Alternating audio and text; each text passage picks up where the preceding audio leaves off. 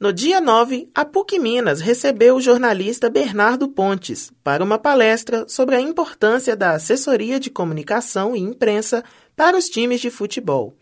Bernardo Pontes é o atual diretor de marketing do Cruzeiro e já trabalhou em times como Fluminense, Vasco e Corinthians.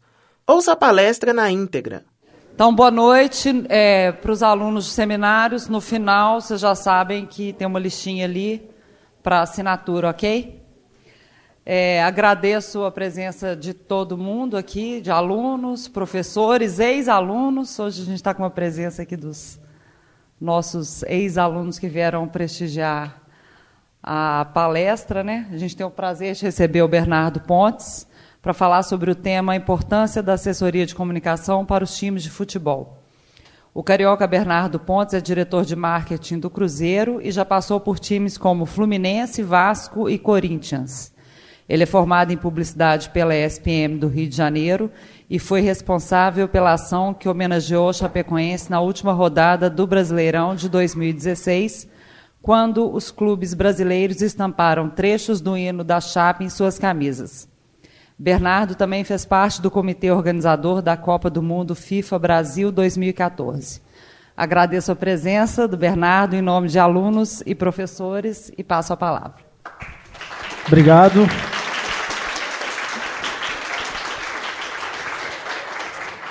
Boa noite a todos. É, todos já perceberam de onde eu sou. Queria agradecer o convite para estar participando do evento. Fiquei muito feliz uh, de ter recebido esse convite. Vi que o Bob estava aqui ontem, né? Um cara que é referência no mercado, é, na área que ele atua. E quando eu soube da, do objetivo do evento, quando eu soube dessa aproximação de trazer um pouquinho do, do case Cruzeiro para vocês, é, eu fiz questão também de trazer um pouco a mais da minha experiência e de como o Bernardo conseguiu se tornar diretor de marketing do Cruzeiro, não cair de paraquedas. É... Esqueci seu nome, desculpa. Como a Viviane apresentou, eu já passei por alguns clubes, então eu acho que sempre que me chamam para falar, principalmente em faculdade, aqui em BH é a terceira que eu vou, mas no Rio e em São Paulo eu ia em muitas, eu sempre gostei de falar o que, que os alunos esperavam que eu falasse. Não adianta eu ficar falando um monte de coisa aqui que não é o objetivo de cada um de vocês. É, eu acredito que se vocês estão aqui hoje, é porque provavelmente muitos de vocês aqui, eu vejo muitos com camisa de, de time, principalmente dois camisa do Cruzeiro, a expectativa de vocês seja um dia trabalhar com esporte, ou não, ou ser jornalista esportivo, ser comentarista esportivo, não só na área de jornalismo, mas também na área de comunicação. Quem sabe, os cruzeirenses aqui presentes almejam ser um dia é, ou um, um, diretor de futebol, ou um diretor de comunicação, enfim. Então, eu, o que eu gosto de mostrar para vocês, que é o que eu acho que as pessoas, pelo menos pelo feedback que eu recebo, gostam, é de mostrar o caminho das pedras.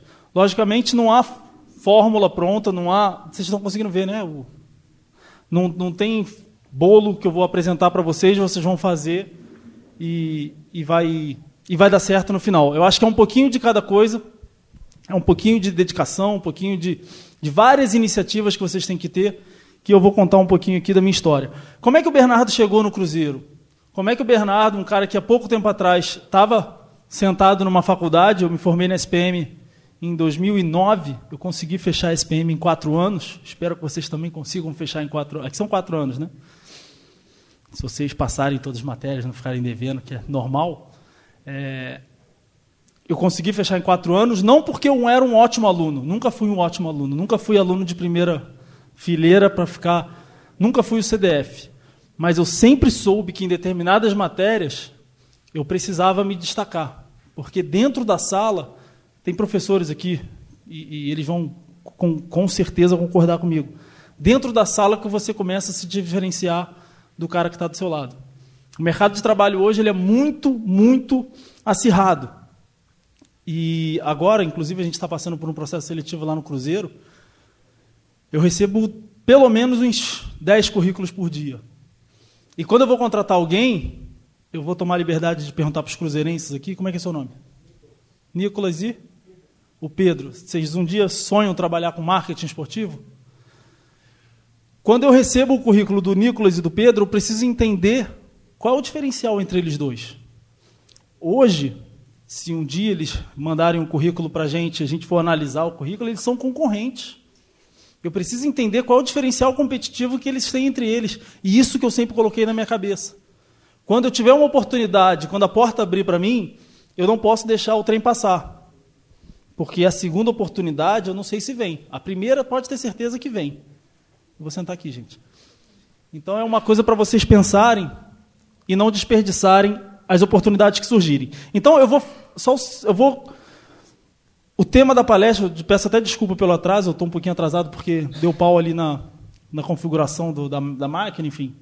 É, eu vou comentar um pouquinho de como é que o Bernardo chegou no Cruzeiro como diretor de marketing, que eu acho que, pelo feedback que eu tenho, serve de inspiração para algumas pessoas. Não que eu seja alguém, eu não me sinto ninguém, mas eu acho que algumas pessoas conseguem enxergar em mim uma forma de chegar em algum lugar. Eu ainda quero chegar em muitos lugares, eu estou longe de onde eu quero chegar. Mas eu acho que aonde eu estou hoje, eu consigo ajudar vocês que estão hoje aí, porque se eu tivesse um Bernardo na época que eu estava na SPM, certamente o meu caminho teria sido muito mais fácil. Então, gente, será que eu tenho que ficar mais perto? É, Passou. É, tem que ficar mais perto. O Bernardo, formado na SPM, ele desde a faculdade ele já sabia que queria trabalhar com esporte. E ainda na faculdade eu fiz questão de montar na época lá não tinha, eu sei que aqui tem uma atlética que era o braço esportivo da SPM. É, então ali eu já tive meu primeiro contato com esportes. Eu fazia seminário de esporte com os, com os, com os estudantes da SPM. Então eu lembro que eu fiz um seminário de marketing esportivo, onde eu conheci os quatro, os quatro gestores de marketing de Flamengo, Fluminense, Botafogo e Vasco. Pessoas que hoje são amigas minhas de mercado.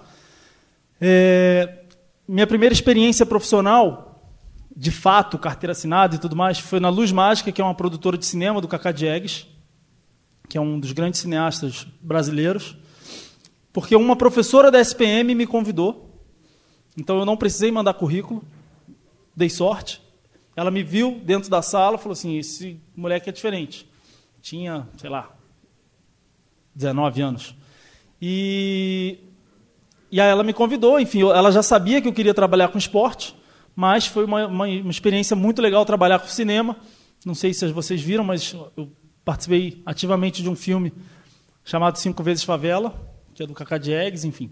E depois, pra, quando ela foi convidada para ser sócia dessa agência, do Grupo Sal, também no Rio, ela me convidou para ir com ela, porque aí sim eu tive meu primeiro contato com o mercado esportivo. Eu cuidava da conta da Nike aqui. Tá?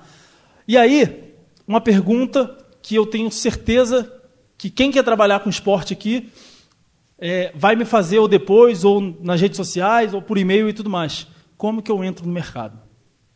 Tá? Você entra no mercado de diversas formas. A principal é você tendo relacionamento. Não é currículo, é relacionamento. Tá? É, logicamente, você tem que ter um, um bom currículo para quando o relacionamento abrir a porta, você aproveitar a oportunidade. E aí, um professor meu da SPM me ligou e falou o seguinte: B, seguinte, a Biruta, Biruta era a empresa dele, está assumindo o braço de marketing promocional da, do Fluminense. E o presidente me pediu uma indicação de um profissional para cuidar da Biruta e ficar lotado no Fluminense. E aí, naquele momento, ele me ligou e falou: Eu preciso que você me indique alguém, cara, que tenha o seu perfil. Aí eu desliguei, pensei, pensei, eu falei, cara, ninguém mais parecido comigo do que eu mesmo né? Não tem por que não ser eu. Aí eu liguei para ele e falei, Rafa, que tal eu? Aí ele falou, cara, eu acho que tem que ser tricolor. Eu falei, putz. E aí, o que, que eu fiz naquele momento? Eu falei, vê com o presidente, o Peter, não sei, tem carioca aqui, não? Então, um ponto para ela. O Peter estava recém assumido, tinha recém assumido a presidência do Fluminense, isso eu estou falando de 2011, e a resposta do presidente foi: eu não quero saber de torcedor aqui dentro, eu quero saber de, de profissional. Pode trazer. Então, naquele momento, eu consegui botar um pé dentro do Fluminense, mas eu tinha um pé fora ainda porque eu não trabalhava no Fluminense, eu trabalhava numa agência que atendia o Fluminense. É, naquele momento, é, depois de seis meses mais ou menos, é, ele, o presidente entendeu que o modelo de negócio que ele tinha feito para o marketing ele não estava batendo, porque ele mais ou menos meio que terceirizou o marketing, então eram três empresas cuidando do marketing, ele cancelou dois contratos, ficou com uma só. E aí ele me convidou para ser coordenador de marketing.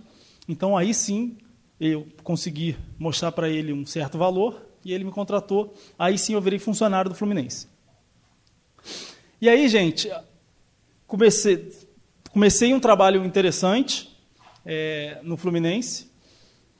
Fiz um curso de MBA aqui nessa época, também já voltado em marketing esportivo, que eu acho que vocês precisam se especializar, não só na hora que vocês se formarem, mas até depois disso. É, eu, vou entrar no tema da palestra, gente, mas eu acho que é importante comentar um pouquinho dessa trajetória. E aí eu recebi um, eu tinha dois sonhos, só voltando aqui. Na minha época de faculdade eu tinha dois sonhos. O primeiro sonho era trabalhar num clube de futebol, no cargo de gestor, né? E o segundo sonho era trabalhar na Copa do Mundo, que já tinha decidido que seria aqui no, no, no Brasil. E eu queria trabalhar na Copa do Mundo, porque se não fosse agora, não ia ser nunca mais, porque Copa do Brasil só vai voltar quando a gente não estiver mais aqui. E aí eu estava no Fluminense, recebi um convite para trabalhar no projeto da Copa do Mundo. E eu pensei, cara, estou bem aqui, mas Copa do Mundo é Copa do Mundo, né?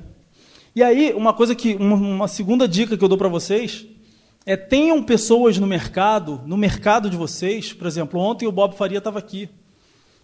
Tentem manter relacionamento com ele, principalmente a galera da área de jornalismo, quem sonha trabalhar com jornalismo esportivo, porque eu tenho certeza que em algum momento ele pode ajudar vocês.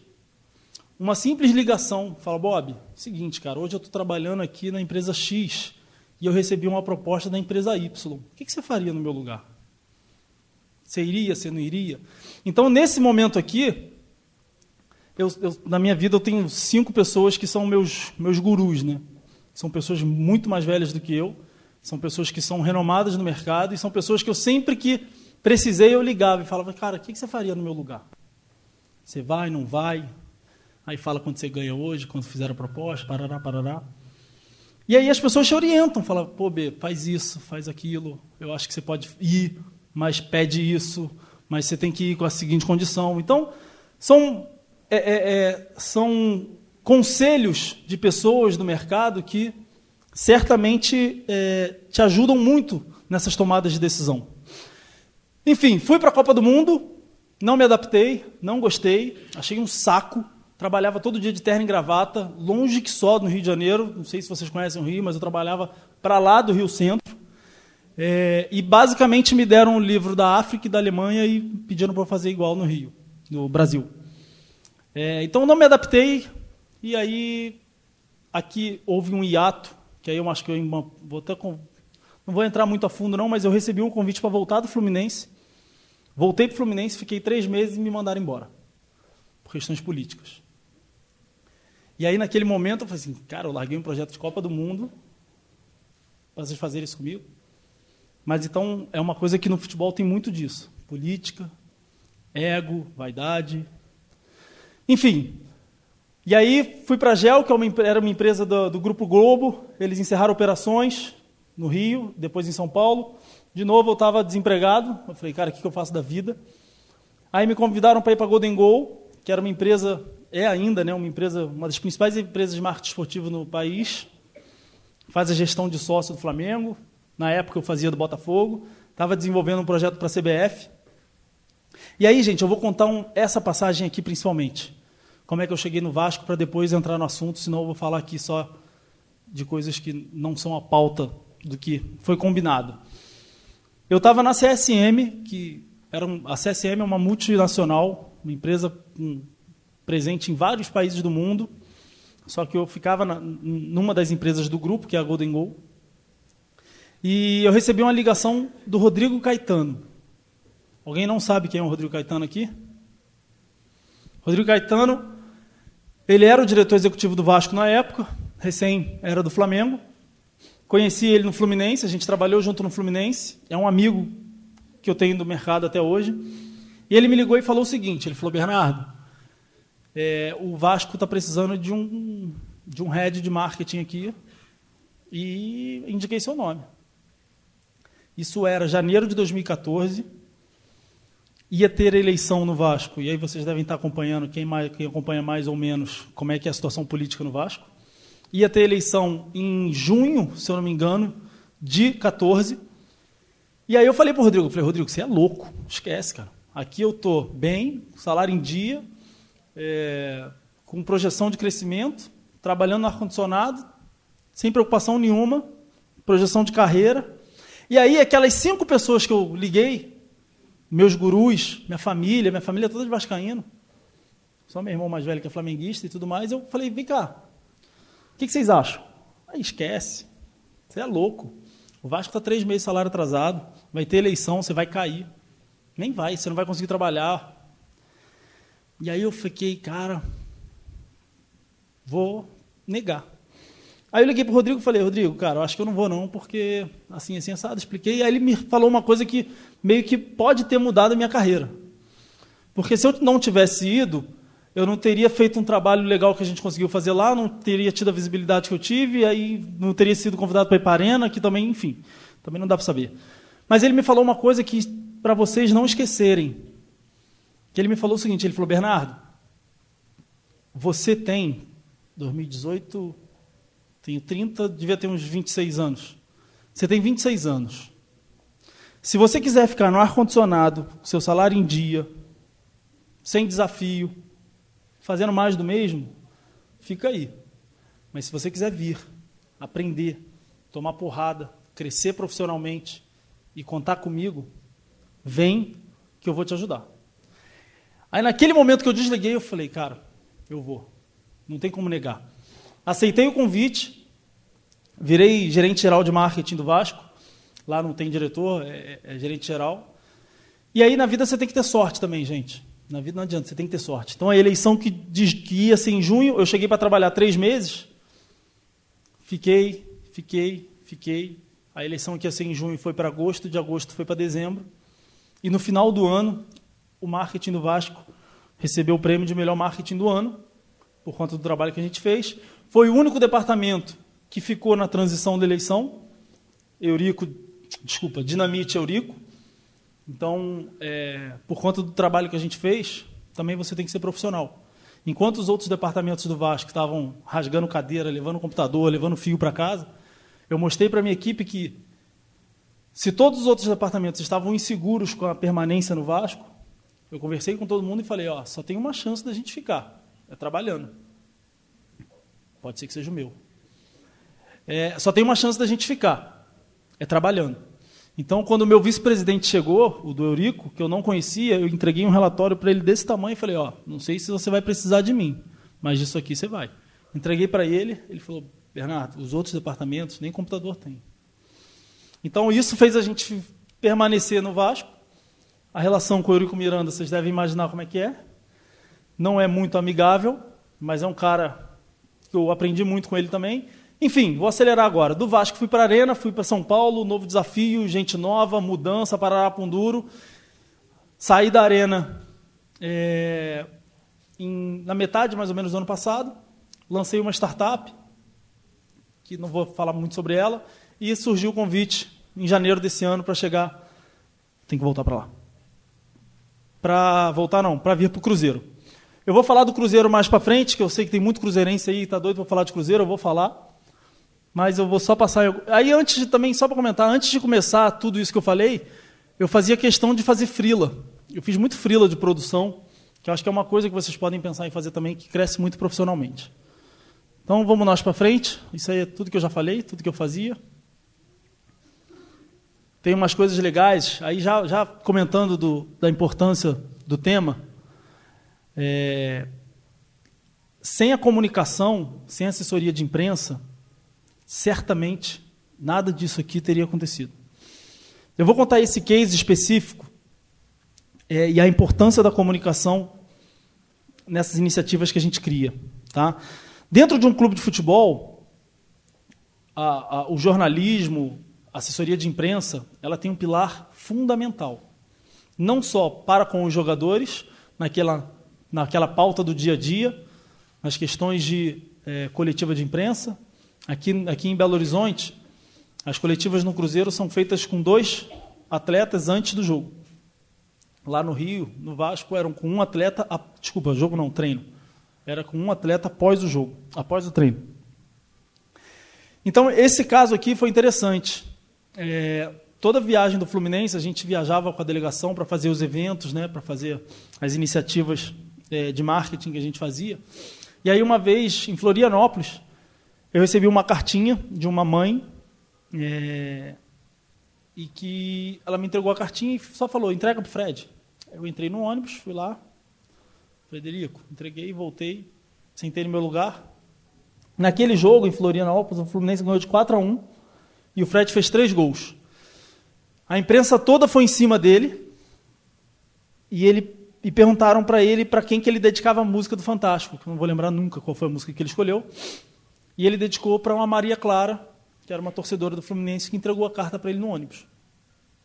Aí todo mundo perguntou, Fred, quem é Maria Clara? Ele falou, eu não faço ideia, Bernardo que me entregou a carta. Aí naquele momento veio todo mundo para cima de mim, quem é Maria Clara? Eu falei, não faço ideia, a carta era para o Fred. Então foi um momento que eu precisei muito da assessoria de imprensa para localizar a Maria Clara. A Maria Clara era uma torcedora, logicamente, do Fluminense, que o sonho dela era entrar em campo com o Fred no Rio de Janeiro. E ela era deficiente visual. Era, não é ainda. É, e de que maneira o Fluminense, instituição, consegue potencializar uma iniciativa como essa? De que maneira eu posso usar a minha estratégia de comunicação para jogar a imagem do Fluminense para cima, mostrar orgulho para o torcedor e fazer ele se engajar cada vez mais com o clube? Então, o que, que a gente fez? Era um período, isso eu estou falando de mais ou menos abril de 2012. Será que tem a data aqui? Enfim, era pré-Olimpíada de Londres. E aí, naquele momento, eu pensei: se eu trouxer a Maria Clara para entrar em campo e ela pega o voo de volta e volta para casa, eu realizei o sonho dela. Ok, fiz minha parte. Mas de que maneira eu consigo potencializar a comunicação em cima disso e as estratégias de marketing para aumentar, como eu falei, o orgulho do tricolor em cima disso? O que, que a gente fez? Aí você começa a desenhar diversas iniciativas para potencializar um fato que era a realização de um sonho. Então o que, que a gente fez? Convidou a família toda para ir para o Rio de Janeiro. Ia ter um clássico, não vou lembrar também qual era o jogo, no Engenhão. E aí, quando já chega, a gente já preparava a assessoria de imprensa, uh, os repórteres da, que fazem o dia a dia do clube, né? Vocês sabem o que são os setoristas? Todos, ok? É, então a gente já recebeu os pais e a Maria Clara com um uniforme personalizado do Fluminense. Quando eles chegaram no Rio de Janeiro, ao invés de eles irem para o hotel, a gente levou para o Instituto Benjamin Constant. O Instituto Benjamin Constant, eu acho que não tem aqui, ou se tiver outro nome, é, é um instituto que é referência na, no atendimento e ajuda pessoas com deficiência visual. Então a gente levou ela para lá e ela pôde praticar diversos esportes que os deficientes visuais praticam. Dali que saem os treinamentos das Paralimpíadas, aquele futebol com guiso, aquele negócio que o pessoal deita, enfim. Tem diversas práticas esportivas para deficiente, deficiente visual que ela pôde praticar. E mais do que isso, ela foi numa editora Braille, que ela estava aprendendo a ler em Braille também. Então, a gente já começou a potencializar a experiência da Maria Clara, e logicamente sempre com a, uma nossa comunicação envolvida. Saindo de lá, a gente levou ela para o treino do Fluminense, onde ela pôde bater bola com os jogadores e tudo mais. Entregamos uma camisa do Fluminense para ela, com Fred escrito em braille, para que ela pudesse ler o nome dele na forma dele, na forma dela, desculpa. Vou confessar a vocês que não adiantou de nada, porque braille tem que ser alto relevo, então é só marketing isso, tá, gente? E a gente respondeu, ah, fizemos uma cobertura especial para o Esporte Espetacular na época. O falecido Vitorino Sherman, é, que morreu no voo da Chape, participou dessa iniciativa com a gente. Ela foi no hotel da delegação e o Fred leu para ela uma carta que o Fred escreveu em braille, para que ela pudesse ler o que o Fred de fato tinha escrito para ela. E no dia seguinte ela entrou em campo realizando o sonho dela. Isso eu não vou falar, isso também não. E aí o que eu comentei, cheguei para trabalhar três meses, desenvolvemos uma série de iniciativas e a gente ganhou o prêmio de executivo de marketing do ano. Na Arena Corinthians também tiveram diversas iniciativas, que eu também não vou entrar a fundo também. É, é uma questão importante, essa do Senna, a gente fez questão de envolver o Galvão Bueno, porque é amigo pessoal do Senna. Então, é, para vocês verem como é que são as coisas. No mês de maio, que é o mês da, da morte do Senna, espero que eu não. Ah, é, a gente desenvolveu uma iniciativa lá na Arena Corinthians, que a gente potencializou a arena como. Alguém já foi na Arena Corinthians? É uma arena que é muito bonita, muito cara. E eu não sei se vão pagar. Mas, enfim. É, é uma arena que a gente potencializou muitos espaços dela com iniciativas do Sena. Então, é, ao longo do, dos espaços que a arena proporcionava, a gente tinha um backdrop com foto do Senna e tudo mais, tirava foto com capacete, tem um LED lá enorme é, que a gente utilizava sempre, a, a hashtag Senna sempre, envolvemos o Instituto Ayrton Senna. Então, a gente fez uma iniciativa muito legal e quando o Cruzeiro ganha, o Cruzeiro, ó, o Corinthians ganhava uma partida no mês de maio, tocava o tema da vitória no final do mês. Teve um jogo que a Globo transmitiu e era o Galvão Bueno. E a gente tinha tentado, via assessoria de imprensa, envolver o, Galvão na, naquela, na possibilidade dele potencialização ao vivo ali e tudo mais. Não conseguimos, por conta de bloqueios de Globo. Ah, não, não pode, pode, não pode, pode, não pode. Só que aí também, de novo, você tem que ter sorte. Quando eu estava chegando na arena, o Galvão estava chegando no carro da frente. Quando ele desceu do carro, eu encontrei com ele. Eu falei, ah, cara, é agora. Aí me apresentei, falei, Galvão, hoje a gente está fazendo isso, isso e isso, em homenagem ao Senna, que eu sabia que era, que era amigo pessoal dele. Ele falou, cara, muito legal, não estava sabendo, ou seja, a Globo vetou antes de passar para ele. E ele comentou na transmissão, eu tenho o link aqui, mas depois a gente passa porque não é o objetivo. Aí tem outras iniciativas também na Arena Corinthians, que também não, não vale a pena entrar a fundo. A gente tem até as nove, né? Isso. É nove? Cadê a professora? Tá bom. Então a gente fez lá o desafio do intervalo, que é uma forma também de engajar o torcedor na hora do, do intervalo, que a gente já implementou aqui no, no Cruzeiro também. Isso aqui foi muito legal, aliás. Que foi quando a gente bateu a meta de um milhão de torcedores. A gente colocou um, um torcedor fake para entrar com jogadores. Então a imprensa repercutiu achando que o Corinthians tinha entrado com 12 jogadores em campo, mas era um pangarezinho representando o torcedor. Agora, gente, eu vou entrar no que boa parte aqui quer ouvir. Tem muito cruzeirense aqui, não? Aqui tem nenhum? Aí sim. Atleticano não tem quase nenhum, não existe atleticano? Um ou outro só.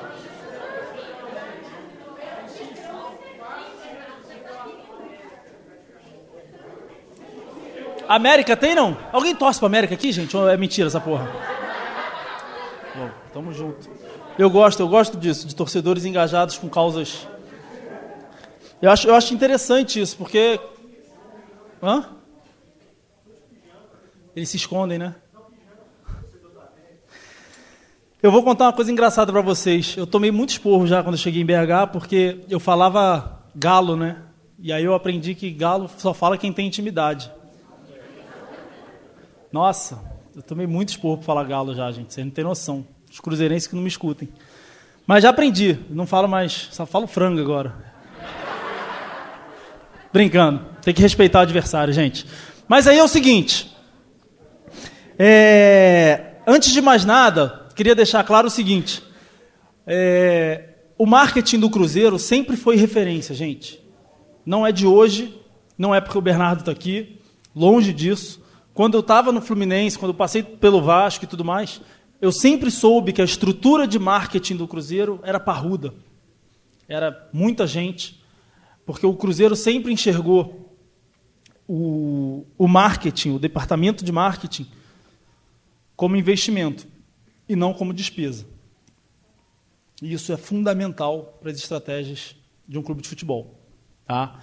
É, então, eu cheguei em janeiro, convidado pelo Marco Antônio Lage, que foi 25 anos da Fiat, enfim, uma gestão nova, gestão do Wagner, um presidente que tem me surpreendido cada vez mais. E a gente tem desenvolvido ali um trabalho árduo, de formiguinha, para melhorar e potencializar a percepção, principalmente do nosso público-alvo, que são os torcedores do Cruzeiro, mas também de quem não for torcedor, porque a gente sabe que lá na frente isso dá resultado. Dos que são cruzeirenses e estão de Cruzeiro, tem algum sócio aqui, não? Muito bem, estamos começando a melhorar. Então, gente, vamos nós aqui para pertinho de novo. Isso eu já falei. O que, que é trabalhar dentro. Quem tem vontade de trabalhar num clube de futebol aqui hoje? Boa parte, né? Quase metade, se não a metade. Só que para vocês trabalharem num clube de futebol, com marketing não. Então, melhor ainda. É, vocês precisam entender o que, que é trabalhar num clube de futebol, gente. Porque eu costumo dizer que até você entender o que, que é trabalhar num clube de futebol, você vai demorar uns seis meses se ninguém te falar o que, que é trabalhar dentro de clube de futebol. Então, quando outras pessoas me pedem indicação de profissional, desculpa falar isso para vocês, não quero desmotivar, mas eu sempre falo, cara, procura quem trabalha com futebol. Porque é diferente. O Marco, o, o André também, que trabalha lá na minha equipe, isso está ao vivo em algum lugar? Não. Só para saber o que eu posso falar e o que eu não posso. Está ao vivo no Facebook da faculdade. Tem quantos assistindo nesse momento? Nesse momento? Só para eu entender o que, que eu posso e o que eu não posso falar. Aí depois publica e fica. Fica no ar ou viu, viu, quem não viu não vê mais.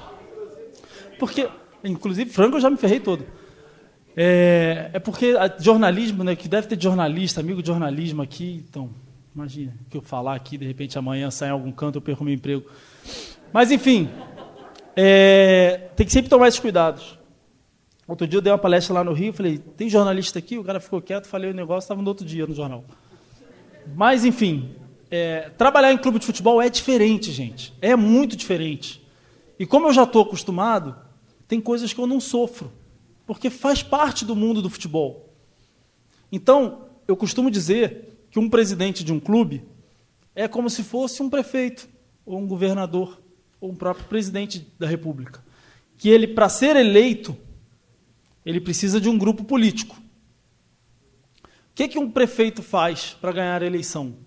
Ele chama diversas pessoas influentes, no caso, os vereadores, que têm voto, e prometem a ele uma secretaria, não sei o quê, não sei o que lá. Clube de futebol é exatamente a mesma coisa. Então, as pessoas que ajudam o presidente são pessoas que vão fazer parte da gestão, por merecimento, justamente por terem participado da eleição e terem é, conquistado aquele lugar ali. Só que acontece, e não é a Cruzeiro isso, gente, é geral. Isso é um, é um eu acho que é uma, um problema crônico do futebol brasileiro. Por isso que tem gente que defende clube empresa. Eu não defendo o clube empresa. Mas enfim, também vou acabar entrando em outra, outra esfera. Então vamos lá. Clube de futebol, as estruturas organizacionais de presidentes e vice-presidentes, é, muitas das vezes essas pessoas são não remuneradas. No Cruzeiro a gente tem vice-presidente remunerado e tem vice-presidente não remunerado, que são os estatutários. Os grupos políticos, conselhos deliberativos, conselho de diretor, é, são pessoas que agem no dia a dia do clube, então você tem que tomar cuidado com o que pode e o que não pode fazer. Eu, não, é, eu, fico com medo de comentar algumas coisas, mas enfim. Departamento e sede social, então às vezes a, a, a parte financeira do clube é responsável por manter a sede social em dia. Aqui no Cruzeiro ainda não entendi muito bem isso, mas lá no Fluminense, basicamente o investimento da Unimed bancava a sede social do clube. Aqui eu acredito que não, porque o, tanto a sede Barro Preto quanto a sede Campestre são sedes que se autossustentam, porque tem um número de associados bem interessante. Dependência e influência do futebol, vocês não sabem o que é trabalhar, e vocês um, dia, pelo menos para quem levantou a mão, é, possa vivenciar isso. Eu espero que vocês um dia posso entender o que, que é trabalhar com futebol, porque trabalhar no futebol, num clube de futebol depois de perder um clássico, cara, dá vontade de nem ir trabalhar. É caos. É...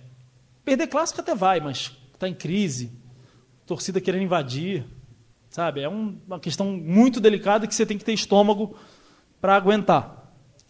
Dívidas trabalhistas, é, e fiscais que fazem parte do dia a dia. Então, às vezes, você consegue um patrocínio aqui, esse patrocínio é penhorado para pagar um atleta de 1980. Isso é comum também. Tá? Mais do que isso, é fundamental vocês entenderem, gente, a diferença entre cliente e torcedor. Tá? Tem certeza aqui que, pelo menos, a galera mais engajada com futebol, todo mundo se acha técnico, todo mundo se acha marqueteiro, eu entro no meu Twitter ali, cara, tem 400 milhões de pessoas me marcando. Bernardo, tive uma ideia. Eu falei assim, ah, pronto. Encontrei o, o Einstein. Então, todo mundo tem milhões de ideias, só que nem sempre é aplicável. Tem coisa que eu leio ali e falo assim, porra, esse cara é um gênio, dá para fazer, mas tem coisas que não dá para fazer. Por conta de falta de investimento, falta de possibilidade. É, enfim, tem diversos aspectos que é possível ou não fazer é, dentro do futebol. Porém, é, essa diferença é fundamental vocês entenderem quando vocês forem entrar no clube de futebol. Porque, por exemplo, como é que é seu nome? A Gabriela, namora, Gabriela? Namora. Vai chegar no final de semana, vai sair para jantar com o namorado. Aí ela vai no Chapori. Chapori, né? Que é bom. Estive lá esse final de semana. Caro, mas eu fui para o aniversário, gastei um centavo. Fui na boa.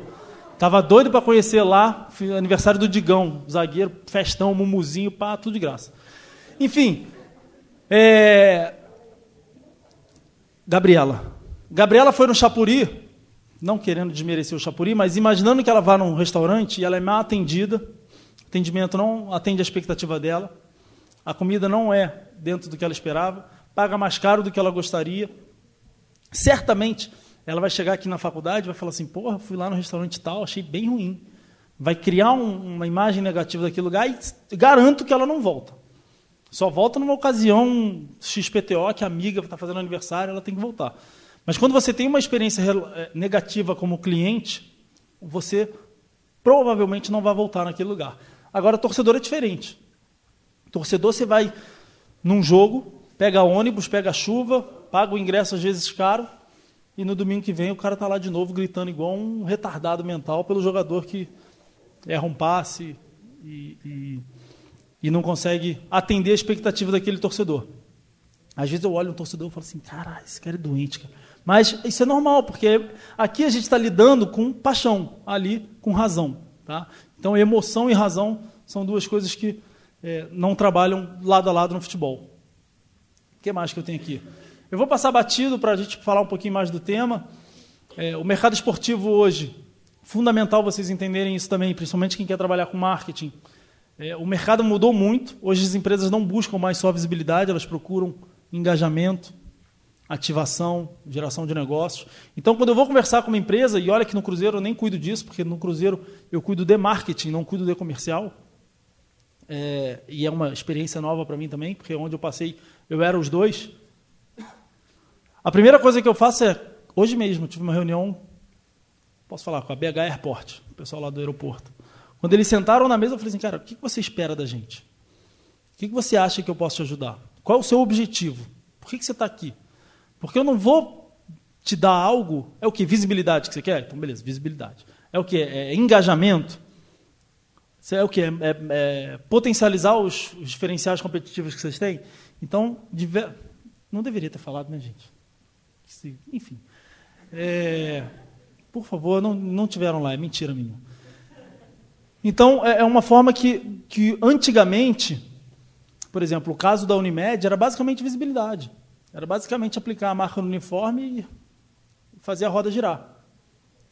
Cases de sucesso, Unimed, Parmalat, Calunga e Petrobras são cases de sucesso porque se você for um jogo do Fluminense hoje, certamente você vai encontrar milhares de camisas do Unimed, porque são patrocínios de longo prazo. Hoje você vai no Mineirão, você vê a caixa já, porque está um certo tempo, mas você vê Banco Bom Sucesso, Energio C, BMG, que teve também recentemente. Então, isso não gera lembrança de marca. Tá? Peraí, peraí. Eu tenho alguns objetivos para o torcedor, que é interagir com ele, identificar hábitos de consumo, incentivar a comparecer aos estádios, aproximar da gestão e do clube. Entre outros, eu preciso fazer esse torcedor sócio. Tá? Por que, que eu preciso fazer esse cara virar sócio? Porque eu preciso fazer a receita variável virar receita fixa. Então, esse cara que vai num jogo em janeiro Janeiro não, porque não tem jogo. Vai em fevereiro, vai em abril, depois volta em outubro, ele gerou receita em três jogos.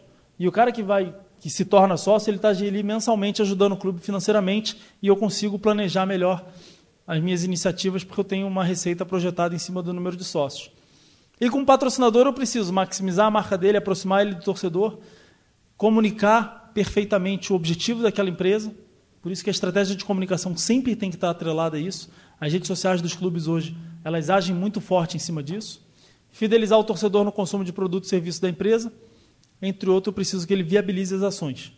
Tá? Porque o, o clube não tem dinheiro para viabilizar as iniciativas. Então, hoje, se eu quiser é, fazer uma iniciativa que é uma parceria com a PUC, que eu vou fazer, sei lá, um café da manhã na toca com todos vocês aqui para tirar foto com os jogadores. O café da manhã eu não tenho dinheiro para bancar. Eu preciso de uma marca por trás para que banque, ou então a gente faz uma permuta, que é o que a gente faz muito, com uma empresa de café da manhã, ou então com uma empresa de ônibus que vai dar um ônibus para vocês. Então, enfim, a gente tem uma premissa lá no, no marketing que a gente. Tudo que a gente for fazer tem que ser custo zero. Ou a gente faz permuta de visibilidade, ou a gente vende é, para alguma marca bancar financeiramente. E aí é uma forma interessante, já entrando no, no mundo da comunicação. Como é que eu aproximo do meu torcedor? Não adianta eu utilizar uma comunicação para Gabriela e pro como é que é o nome? Para o Emerson, porque eles são totalmente diferentes. Uma mulher, outra é um homem. Então a gente precisa segmentar a nossa torcida com públicos diferentes. Eu preciso criar produtos diferentes para públicos diferentes. Tá? E aí a gente cria nichos de mercado. O que, que são esses nichos de mercado? Bebê, criança, jovem, mulher, idoso. Eu posso segmentar da mais diversas formas possíveis.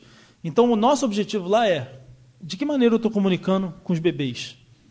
De que maneira o Cruzeiro está se comunicando com os jovens, com as crianças? Que aí a gente usa muito raposão e raposinho. De que maneira a gente está se comunicando com os universitários? Não sei quem viu aí, mas a gente está querendo desenvolver uma iniciativa com o embaixador, para ter um embaixador dentro de cada faculdade. Enfim, então a gente está criando produtos diferentes para públicos diferentes. E essa é o que faz a roda girar. Enfim, não dá para ver não. Mas o patrocinador investe no clube dinheiro, o clube fideliza esse torcedor e engaja ele a consumir o produto do patrocinador. E aí sim o patrocinador começa a ver resultado no dinheiro que ele colocou no clube e essa roda começa a girar. Tá? Pulei, tem nada a ver com o tema da palestra. E aí o que faz a diferença, gente, é você mostrar para o torcedor que o nosso jogador, que o nosso elenco está fechado, que eles estão fechados entre eles e eles estão alinhados com a estratégia do clube. Tá? E aí a comunicação é fundamental para isso. O nosso início de ano foi muito legal, justamente porque os próprios jogadores geravam conteúdo interessante e que davam visibilidade para a nossa marca, para os patrocinadores, e que tinham grande repercussão. Então, eles, na época da pré-temporada, que eles ficavam na toca enfornado lá e não tinham o que fazer, eles criavam brincadeiras, dinâmicas, é, piadas entre eles. Então, ó, e essa resenha aqui do Raniel com Thiago Neves, perdeu no videogame e aí virava múmia. Enfim, eles entre eles brincam. O que de repente em alguns clubes não se pode fazer. Tem clube que proíbe é, post, postagem dentro de, de, de concentração. O que, que houve? De coruja? Ah, de coruja, ele é. Dormiu na árvore, né? teve um negócio. Fred dormiu no sofá. Porque, cara, isso é, é bastidor também, mas eles dão a vida no videogame. Vocês não têm noção, não. Eles param de se falar quando perde. Eles são retardados com o videogame. É... E eles ficam loucos, e, e, todo mundo quer ganhar do Fred. Cara, é muita resenha. Enfim, é... apostam dinheiro. Não é pouco dinheiro, não. Ah, fulano está me devendo tanto. São doentes, doentes. É... Então isso faz a diferença. Isso aproxima o torcedor do jogador. Do jogador tá? O que mais? Elenco forte faz muita diferença, gente. Você ter ativos para comunicar faz a diferença. Boa parte da torcida quer matar o Edilson hoje, por conta de uma de uma entrevista que ele deu, mas a gente também tem que usar a estratégia de comunicação para melhorar a imagem como ele. Todo mundo está propício a falar, soltar um comentário às vezes sem querer. O cara estava ali dentro de uma rádio gaúcha, cheio de gremista do lado, todo mundo fazendo milhões de perguntas ali, o cara fala ali meio sem pensar. E, logicamente, ele foi político ali. Ele quis agradar os ouvintes daquela rádio. Gente, o futebol hoje, hoje ele é comercial. Não adianta você achar que o cara que veste a camisa do Cruzeiro hoje, ele é cruzeirense doente. Logicamente, ele luta pelo Cruzeiro, ele dá vida pelo Cruzeiro. Tá? Mas o futebol é isso. Se chegar uma proposta de alguém, o cara vai sair. Assim como vai sair do Palmeiras para vir para o Cruzeiro, o Redilson saiu do Grêmio para vir para o Cruzeiro. Então, o futebol hoje ele é muito comercial. A gente não tem mais aqueles Rogério Ceni, Marcos, que ficam anos e anos porque tem paixão ao clube. Tá? Mas isso aqui faz muita diferença. Um elenco forte faz total diferença para você ter ativos e jogadores para comunicar com o seu torcedor.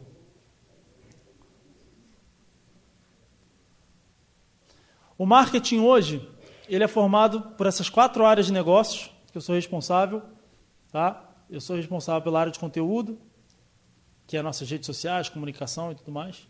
Sócio torcedor, eventos e relações públicas. E a gente tem duas áreas que a gente dá suporte, que é comercial e novos negócios.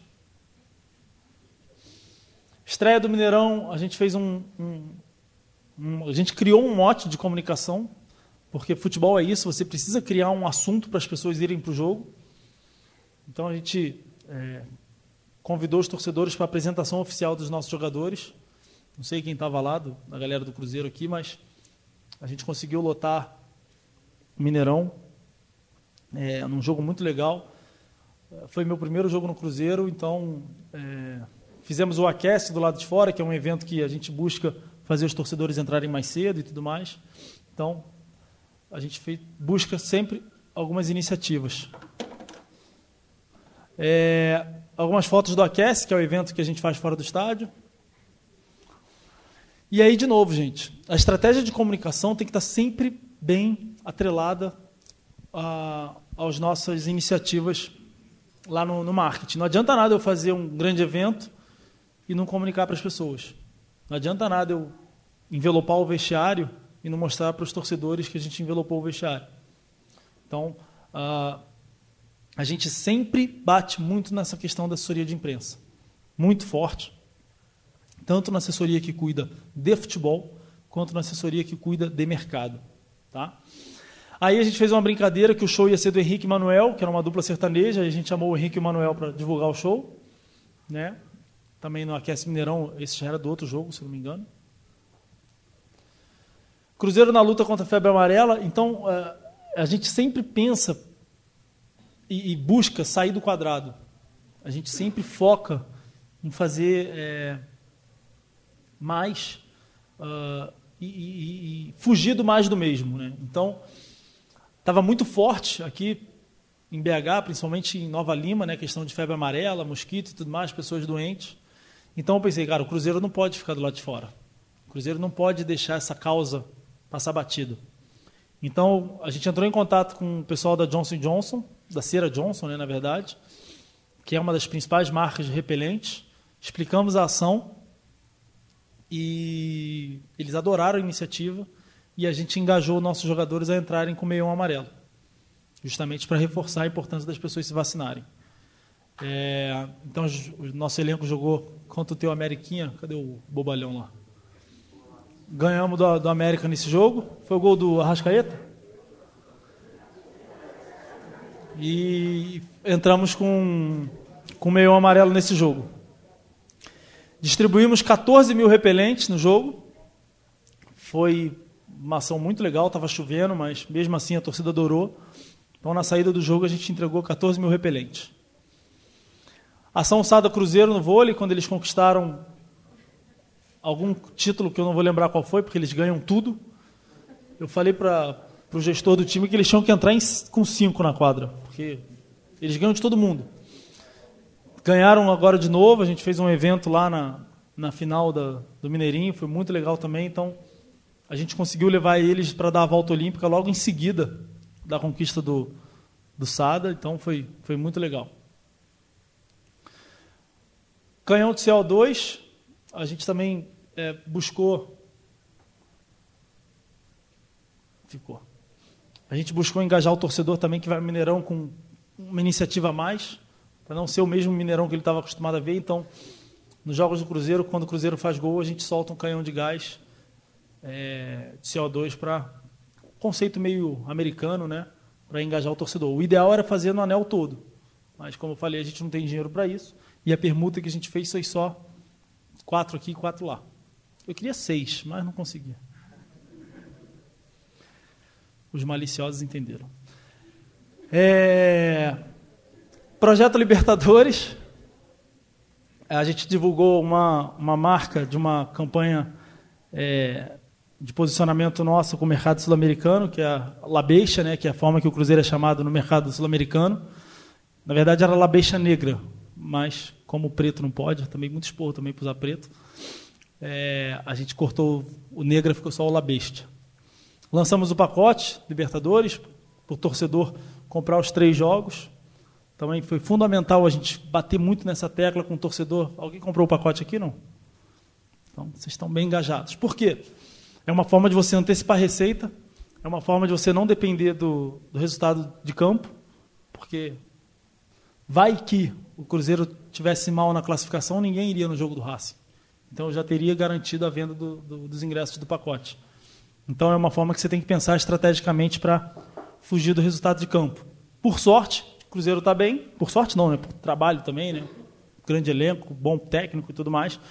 Então a gente conseguiu chegar aí com possibilidade de, inclusive, assumir o primeiro lugar. E, por favor, todos ao Mineirão, dia 22, se não me engano. Lançamos produtos personalizados também, da campanha, né?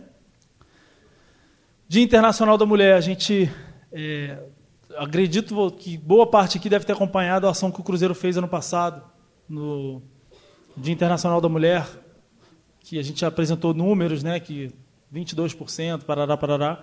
E essa ação ganhou Cane, né, que é, não sei se tem publicitários aqui, acredito que sim. Ah, é? Da, da agência, né? É, foi uma ação sensacional. Eu acompanhei de longe, mas bati palma lá para a turma lá quando eu cheguei, que realmente era uma ação muito interessante que foi feita ano passado. Só que, uma coisa que eu levantei lá dentro, eu falei, gente, vocês fizeram uma ação tão legal, tão legal, que ganhou Cane. Mas o que foi feito no dia seguinte? De que maneira o Cruzeiro contribuiu para quebrar aqueles números, para acabar com aqueles números? E aí a gente fez um dever de casa que, infelizmente, não tinha o que fazer. Logicamente, é só potencializar as, as iniciativas referentes ao assunto. Mas aí, o que a gente fez esse ano? Já que nós não conseguimos acabar com os números, vamos tentar quebrar o silêncio. Qual é o conceito de quebrar o silêncio? É fazer as mulheres falarem. Porque as mulheres estavam sofrendo abusos, estavam sendo assediadas e tudo mais, e elas não falavam por vergonha, por medo, por preconceito e parará, parará. Então, esse ano a gente veio com o resgate da ação do ano passado e com a iniciativa de quebrar o silêncio, justamente para fazer as pessoas falarem. Então, os jogadores entraram com a camisa e tudo mais. Convidamos as mulheres para ir no jogo. Então, mulher no jogo do Cruzeiro, não vou lembrar qual foi o jogo, elas não pagaram que mais? A importância da mídia presente também na iniciativa, justamente para o Cruzeirense ter orgulho do clube, ter orgulho da, do trabalho que está sendo feito. Por isso que muita gente fica elogiando o nosso trabalho. Ah, o marketing melhorou e tal, mas eu não acho. Então, lançamento do uniforme também, muita gente. Ah, vou contar uma história para vocês, que tem muito a ver com comunicação. É, vocês já devem ter ouvido falar em vazamento de camisa, né? Eu garanto a vocês que nenhuma camisa vazada pode ser do time de Marte. Nem o Real Madrid, pode ser um time de Marte. Nenhuma camisa vazada vai ser elogiada nas redes sociais. Nenhuma. Nenhuma, esquece. Porque a foto não vai ser produzida, a camisa vai, provavelmente vai estar amassada, a foto vai estar a camisa aberta num banco ali, porque o rapaz da loja fez questão de vazar. Então, é, quando vocês criticarem uma camisa vazada, lembra do que eu estou falando. Esperem chegar a camisa oficial. Porque essa camisa, é, E, e, de novo, quando vocês estiverem trabalhando no clube de futebol, montem a sua estratégia já esperando pelo vazamento. Tá? Porque eu já lancei, sei lá, umas oito, nove camisas no futebol. Metade delas vazaram e metade delas não vazaram. Essa vazou, mas ninguém viu que vazou. Porque a nossa estratégia estava tão alinhada com o vazamento que na hora que a gente viu que vazou, a gente soltou o oficial. Então, o oficial é, supriu a visibilidade da, da imagem vazada. É, porque a gente já estava pronto. Pronto. Ia ser um negócio que ia soltar amanhã, mas o post está ali com o dedo só para soltar caso tivesse vazado. Então, quando a gente mapeou, nosso time de comunicação mapeou que vazou uma camisa, tinha lá, sei lá, três repostos ainda, tinha nem dado repercussão, a gente veio com o oficial, aí já vem a assessoria de imprensa, aí vem o caminhão que engoliu a camisa vazada. Mas por que que vaza? Tá? Na verdade, você tem uma decisão difícil a tomar. Qual que é a decisão difícil a tomar? Ou você distribui para os pontos de venda, para quando você lançar, o torcedor veja a camisa, pô, gostei, vou na loja comprar. Ou você lança com a certeza que não vai, lá, não vai vazar, porque você não distribuiu ainda, lança e chega na loja depois de X dias. Então, essa é uma gangorra que você precisa tomar uma decisão. Quando você consegue soltar a camisa para o mercado e lançar ela com as camisas já no mercado, é o melhor dos mundos, tá? Porque as, os lojistas seguraram a camisa e não vazaram a imagem dela. Mas o que acaba acontecendo? A camisa chega numa Centauro, chega não sei o quê, parará, parará, numa loja qualquer, o cara bobalhão ali, pô, chegou a camisa, não está na vitrine ainda, ele vai lá, tira foto, manda para um amigo, manda para um amigo, blum, vazou. Então, sempre tem que estar preparado para uma questão é, de vazamento. Tá? Perdi meu bagulhinho. Cadê o bagulho? Ah, tá no bolso. É... Como é que é a camisa produzida. Sai daí, islandês. Volta. Olha como é que o detalhe da camisa é, é significante na hora de uma produção publicitária. Isso aqui a Umbro foi lá no Mineirão, fez uma foto com luz, com não sei o quê, uma foto publicitária. Não adianta, gente. Para você vender um produto, você tem que fazer uma foto publicitária. E a camisa, eu particularmente adorei. A torcida também, porque vendeu muito. Essa camisa da Islândia também, é, num primeiro momento, a torcida, uh, camisa feia, mas febre, não tem mais nas lojas, a gente está pedindo uma nova remessa para um, porque vendeu muito. Tá? E aí a gente fez uma brincadeira com Raposão e Raposinho na Islândia.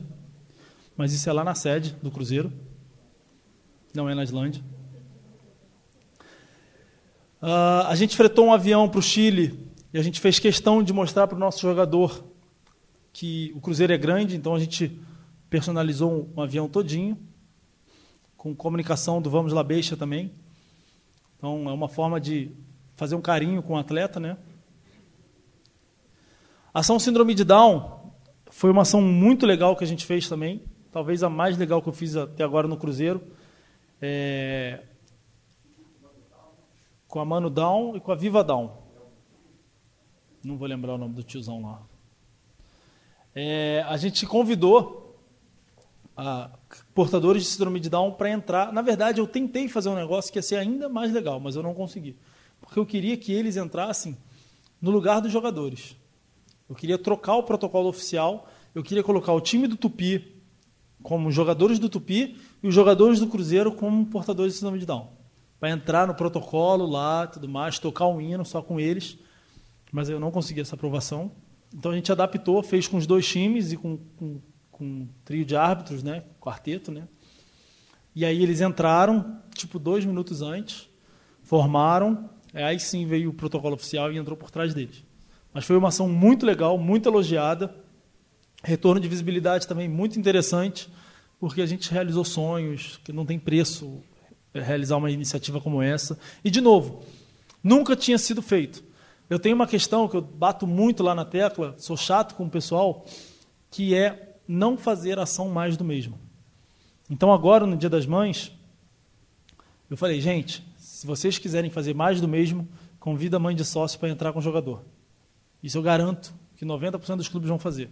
Eu já fiz, o Cruzeiro provavelmente já deve ter feito. E se quiser fazer mais do mesmo, faz isso. A gente tem que pensar em algo diferente. Então, na nação de síndrome de Down foi exatamente isso. Se eu falei, quer fazer igual? Coloca portadores de síndrome de Down para entrar em campo com jogadores. Troca as crianças com portadores de síndrome de Down. E aí a gente conseguiu a aprovação disso. Também na ação do, do Dia das Mães a gente está tentando fazer um negócio que eu não vou falar para vocês, só vão saber domingo, se der certo. Se não, não vão saber. É, é uma iniciativa também que a gente busca sempre fazer diferente. Então, essa aí foi a percepção dos, dos meninos quando os jogadores entraram. E aí, o já formado o jogador e, e o pessoal. Novo vestiário foi uma coisa recente. A gente vinha brigando lá com o Mineirão para fazer os jogadores se sentirem em casa. Então, no jogo contra a Laú, que foi o jogo 7 a 0 não foi por causa disso, foi por causa dos jogadores, mas isso, quem sabe ajudou. É, a gente envelopou o vestiário todo com imagem do Cruzeiro, com fotos deles, porque quando eles chegam na toca, quem já foi na toca aqui? E por que, que todo mundo me pede para ir na toca? Se todo mundo conhece a toca. Quem não conhece a toca e tem vontade de conhecer?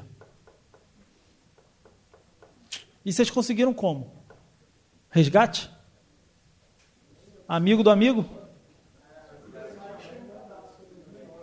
Você foi em 2009? Faz tempo. Professor levou? Ah, então vocês estão cheios de contato. É, o vestiário fez a diferença porque quando o cara chega na toca, ele tem a imagem dele, tem, se sente em casa, então a gente queria passar isso para os jogadores. E mais ações que a gente fez, gente. Carnaval do Cruzeiro, enfim, a gente fez dois eventos lá, agora vai ter o churrascão também. A gente fortaleceu a comunicação numa pegada mais descontraída, né, na, na campanha também de assédio. Não é não, se você insistir, é gol contra. Puxar a mina do cabelo é mais feio que fazer gol contra. Então a gente deu uma quebrada na comunicação com, com esses bonecos. Personalização do Raposão e Raposinho, eles são fenômenos. Onde eles vão, a gente veste eles com, com roupas segmentadas. É... E nova linguagem nas redes sociais, gente, que eu acho que principalmente os cruzeirenses aqui devem estar é, bem engajados com isso, devem ter percebido a diferença. A gente quebrou alguns paradigmas lá dentro. Quando eu cheguei, o André chegou também, o André Araújo, que é o nosso gerente de conteúdo, um dos principais responsáveis por tudo isso. A gente deu uma quebrada na forma de se fazer, a gente deu uma descontraída, porque futebol é descontração. Tá? Eu sou muito a favor a provocar o adversário e aceitar a provocação quando a gente perdeu. Acho que futebol é isso. Eu queria, eu vou contar, mas enfim, eu queria fazer um post quando a gente foi campeão que não deixaram eu fazer. Mas eu tentei muito, dei a vida para conseguir, mas não consegui porque eu ia fazer um, de repente eu até tenho a imagem aqui. Eu ia soltar uma imagem no Instagram, no Instagram do, do Cruzeiro que era tipo assim a confederação, não lembro agora, mas era era como é que é o nome, gente? Era tipo assim, confederação, não era confederação não, mas era o Polo Industrial de Avicultores, né, que é produção de, de frango.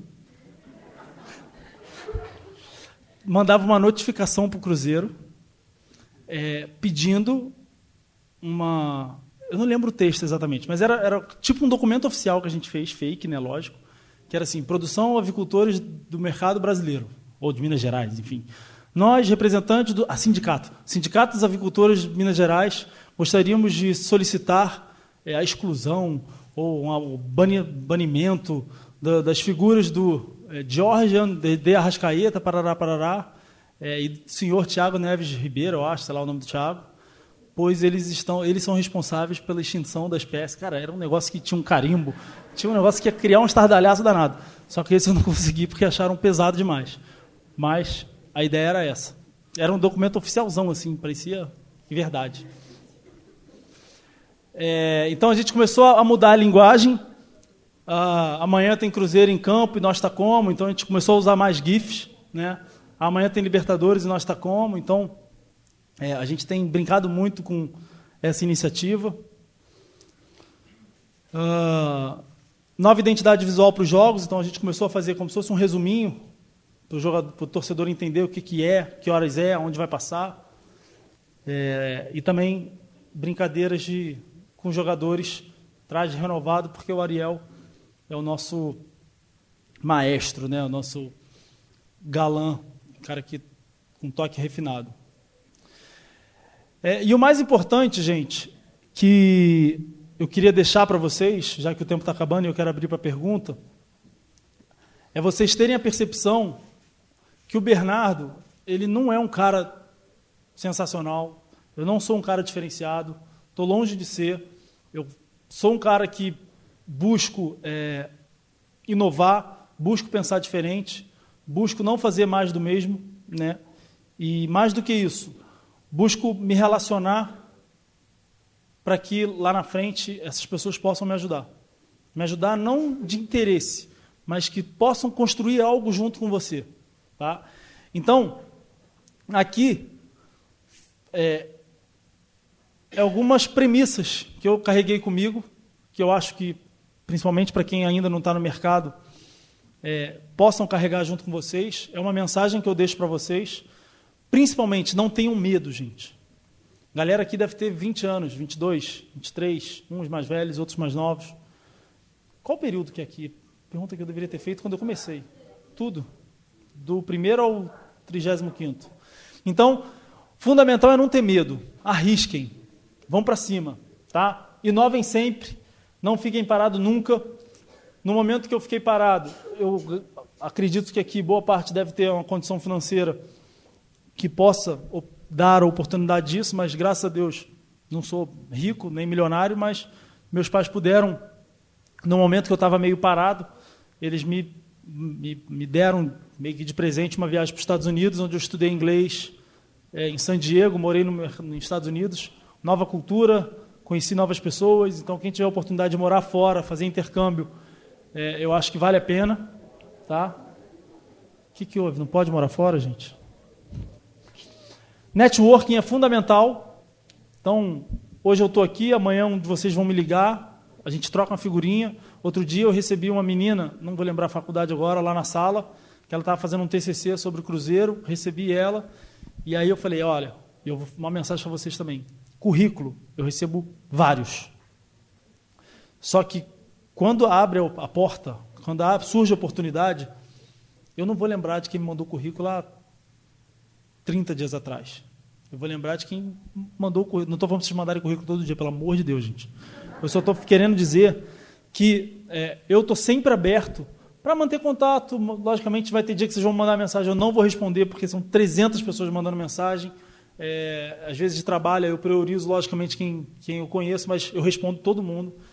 Então, é, a menina, só para vocês entenderem um pouquinho como é que funcionou, eu acho que pode funcionar com vocês. Ela me mandou uma mensagem. Aliás, eu fui na faculdade dela, IBS, pode ser? Existe isso? É, que é da FGV. É, aí ela assistiu a palestra, gostou, pegou meu cartão, me mandou um e-mail, falou do TCC dela, eu lembrei, ah, essa aqui é aquela menina, segui para lá, recebi ela lá, fiquei lá mó tempão, eu sempre marco com pessoas que estão interessadas no final do dia, que aí eu meio que não tenho hora, não tenho reunião, fico lá falando, falando, falando. É, aí ela me mandou um WhatsApp, foi sorte também. No dia que a gente estava falando de contratar gente, eu falei, ó, vamos contratar uma pessoa assim, assim, assado tudo mais, você vai participar do processo seletivo. Ela passou no processo seletivo, aliás, está passando, é, e provavelmente ela vai estagiar com a gente. É, então, vamos voltando. Tem que ter coragem, tem que pensar alto, cuidado com redes sociais. Meninas e meninos, eu tive muito cuidado com isso, já tomei muita porrada também com rede social. Então, aqueles posts de vocês dois dói na noite, pá, louco, virando de cabeça para baixo, toma cuidado com isso. É, porque eu estou falando que hoje as empresas olham por isso também. Eu tenho um amigo meu que eu falo assim, cara, você é retardado mental, cara, ninguém te contrata. Porque ele está sempre alucinado, sempre alucinado. E, e, por mais que a gente fique alucinado, você não precisa mostrar isso para ninguém. Né? Deixa quieto, é a tua imagem, é o seu produto, você é um produto hoje. Surpreenda, que é uma coisa que eu tenho brigado muito lá dentro. Cara, se eu pedir A, entrega A, B e C, não precisa entregar só o A. Me surpreenda. Entendeu? Proatividade e sorte. Eu trabalhei com um cara que ele me ajudou muito profissionalmente, mas teve um processo seletivo que a gente participou, que eu nunca vou esquecer. Ele falou assim: ele falou, Bernardo, vamos começar o processo seletivo aqui na empresa, aqui em Paraná, a gente tem que contratar gente. Naquela pilha de. Tinha uma pilha lá de currículos, né? Ele falou: faz o seguinte, a gente precisa de cinco currículos. Escolhe quatro, que você acha que são bons, mas o quinto, eu quero que você feche os olhos e puxe um. Eu falei, que diabo é que você está querendo dizer, cara? Você está louco? Ele é, Bernardo, porque além de gente competente, eu preciso de gente com sorte.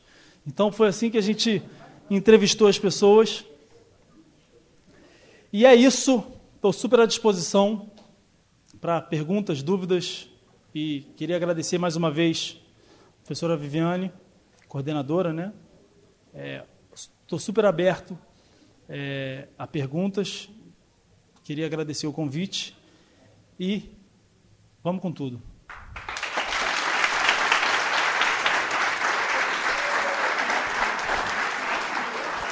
Gente, perguntas?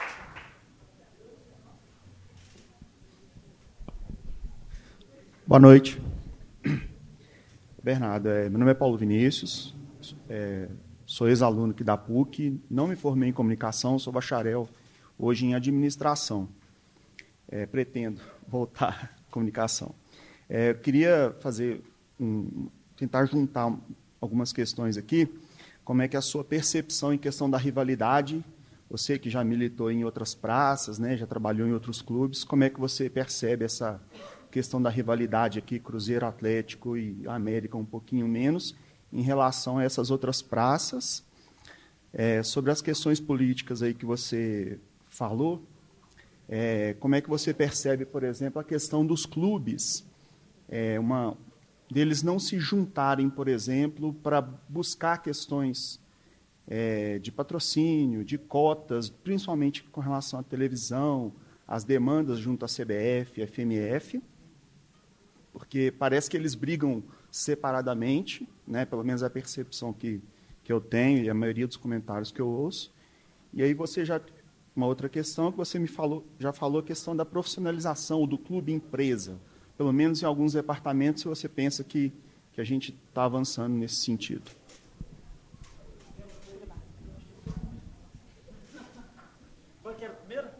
É, rivalidade.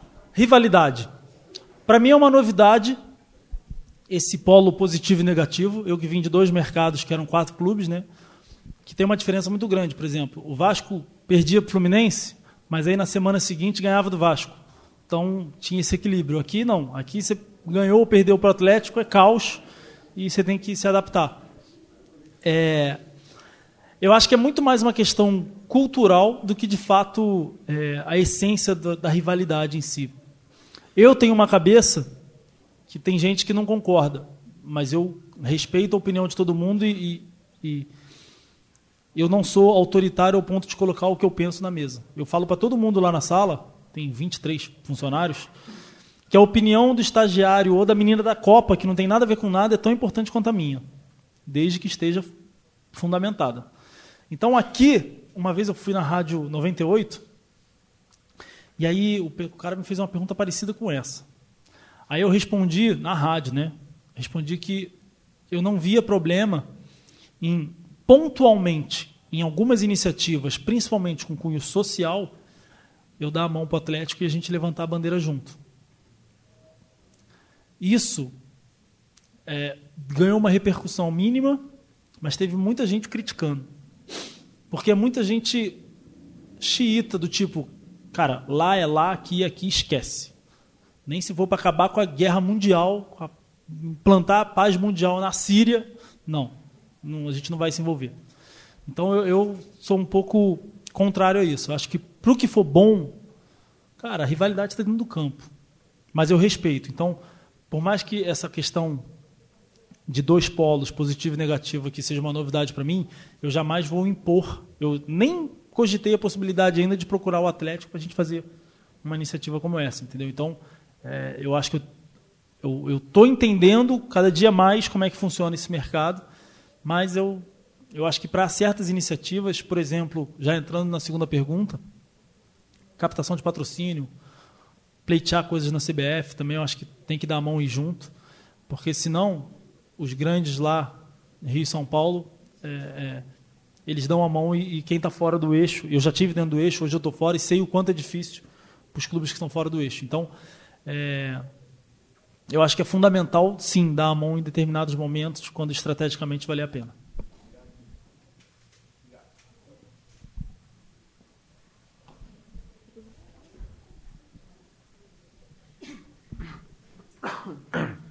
Boa noite, Bernardo. É, meu nome é Thiago, formei aqui em publicidade já tem uns três anos, né? E uma das dificuldades, talvez, de se mexer com esporte é separar passionalidade e racionalidade, né? O torcedor ele avalia muito o clube, as ações, tudo de acordo com o que está acontecendo dentro de campo, independente se a ação é boa ou não. Se o time está bem, avalia bem, se está mal, tá nem aí. E talvez deve ser uma coisa que deve dar muita raiva fazer uma ação foda e chegar lá nos posts de Instagram só, ah, o time tá uma bosta, tá uma draga. E aí, como principalmente se for trabalhar dia de clássico é uma bosta, mas em momentos de crise deve ser mais complicado ainda. Como vocês usam é, essa passionalidade do torcedor ao seu favor para driblar esses momentos de crise a longo prazo? Eu vou te contar dois casos, um do Fluminense e um que aconteceu recentemente no Cruzeiro. No Fluminense, a gente jogando na Libertadores, a gente fez um evento em Buenos Aires, fretamos um avião, é, tematizamos o avião todo, é, chegamos em Buenos Aires, era bate e volta, né? E fomos para uma chácara, fizemos um puto evento da chácara para o jogo. No jogo, com escolta policial e tudo mais. Chegamos no, na Bomboneira, ganhamos do Boca, saímos do estádio, voltamos para o aeroporto volt, e voltamos para o Rio. Todo mundo achou aquele evento sensacional. E foi de fato sensacional. Foi uma das ações mais impecáveis que eu já fiz no futebol. Nas oitavas de final, a gente repetiu exatamente o que tinha feito. Voo fretado, pá, pá, pá, pá. Só que o Fluminense empatou, se eu não me engano. A percepção da galera foi totalmente diferente. Então eu costumo dizer que o futebol é maravilhoso. O que atrapalha é o jogo. Se não tivesse o jogo, cara, nossa vida estava perfeita. Porque a percepção da galera mudou só por causa do resultado do campo. Os eventos foram praticamente idênticos. E aí é uma coisa que é, é, responde um pouco da, do seu primeiro comentário em relação à percepção de torcedor quando você faz um puto evento e tudo mais. No Cruzeiro, agora, recentemente, a gente passou por uma. Não foi uma onda, mas foi por uma maré negativa. Que a gente perdeu para o Grêmio no, Mineirão, no, no Brasileiro. Eu não sei a ordem, tá? Mas aí depois empatou lá na Laú. Enfim, a galera começou a. torcedor fazendo protesto ali na toca e tudo mais. E eu sempre defendo uma questão dia seguinte de tomar coco, de derrota, onde o torcedor está com raiva, não tem o que fazer, gente. Abaixa a cabeça e fica quieto. Suas redes sociais tem que ficar quieto. Porque você vai postar lá contratação do Cristiano Ronaldo e a galera vai dar porrada. Então, é, aconteceu no Cruzeiro. A gente precisava vender ingresso para Laú, se eu não me engano. Enfim, é, o jogo menos importa. A gente precisava vender ingresso para o próximo jogo. E eu falei, gente, não soltem nada não soltem nada. A gente estava com a estratégia toda montada. É, a gente não ia usar a imagem dos jogadores atuais, a gente ia usar. Era exatamente isso. A gente precisava lotar o jogo da Laú, aí a gente tinha três pilares de comunicação. O primeiro era uma campanha que a gente ia soltar, Me Libera Patrão, porque o jogo era sete da noite. Então, para o cara chegar no Mineirão sete da noite, ele tinha, tinha, que, tinha, tinha que sair do trabalho umas quatro, quatro e meia, cinco. Então a gente ia criar uma grande campanha de hashtag Me Libera Patrão, onde as empresas iriam se envolver também para liberar os funcionários mais cedo para poderem ir para Mineirão. O segundo pilar era a utilização dos ídolos de 97. Porque o Cruzeiro em 97 estava numa situação pior do que a gente estava agora. Então a gente ia resgatar que o cenário estava mais adverso e ficou melhor porque a gente foi campeão. E é, a terceira não vou lembrar. Quando a gente soltou a primeira, nos dias, eu falei, gente, não solta nada agora, solta amanhã, porque aí a dor está começando a passar. É que nem quando você briga com a mulher. Quando a Gabriela entra na porrada com o namorado dela, certamente, no momento da briga, ela quer mandar ele para aquele lugar. Só que ele fez merda, o que, que ele vai fazer? Opa, vou para minha casa, vou ficar quieto. No dia seguinte, ele vai explicar para ela as merdas que ele fez e ela já não está querendo matar ele, está só querendo jogar do quinto andar. Mas a raiva já diminuiu.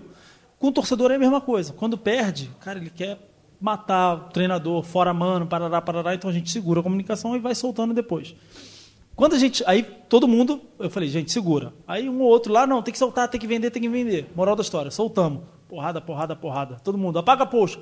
Apaga? Não pode falar palavrão, mas vou pagar não, agora vai ficar lá. Eu falei para não postar. Agora fica lá. Só que aí as outras iniciativas, até que o Me Libera Patrão nem entrou. Vocês nem, vocês nem tiveram contato com o Libera Patrão, porque era uma iniciativa que a gente tinha feito, que ia soltar ao longo da semana. Como o clima estava pesado, a gente não soltou. Mas é, é, mais ou menos assim que a gente. É de acordo com, com o tamanho da onda negativa.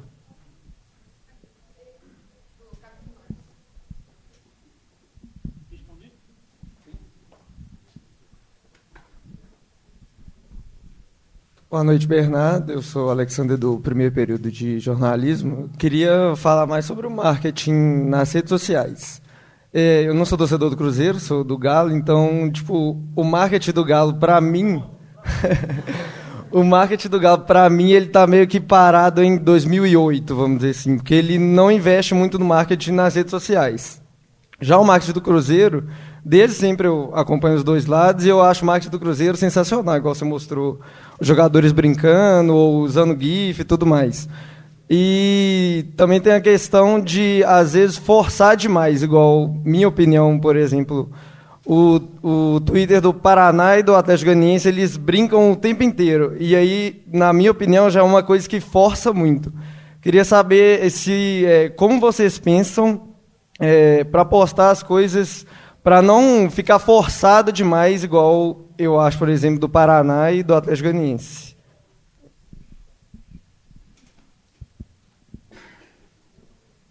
Como é que é o seu nome? Alexander? Cara, eu vou falar aqui, Viviane, desculpa, mas a primeira coisa que a gente se pergunta é: vai dar merda? A primeira pergunta, quando a gente pensa em sair da caixa, sair um pouquinho do limite, a gente pensa: qual o tamanho da merda que isso vai dar? Se for pequena, eu falar, cara, vamos embora. Se for tipo negócio do, do, do sindicato, aí a gente consulta uma outra pessoa. Mas assim, a gente tem inclusive um grupo nas redes sociais desculpa, no WhatsApp com os estagiários de todos os clubes do Brasil. O do Atlético está lá, o do Paraná está lá. Eu acho que eles não estão errados, cara, porque eles são muito pequenos. A única forma deles ganharem visibilidade é o modelo IBIS de ser. Tá?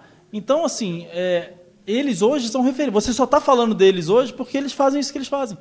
Por que você não falou do Goiás? Entendeu? É mais por conta disso. Agora, nós, como Cruzeiro, que temos 9 milhões de torcedores, é, a gente tem que tomar um certo cuidado. Então a provocação é sadia, mas tem que ser respeitosa. Entendeu? Então a gente só, sempre toma um pouquinho de cuidado.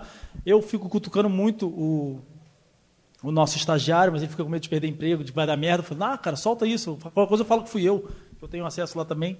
Mas ele não solta, então a gente toma um certo cuidado, porque ele fala que quando soltou outra vez deu, deu ruim. Mas eu, eu tento, tento soltar cada vez mais o freio de mão, sempre mantendo respeito.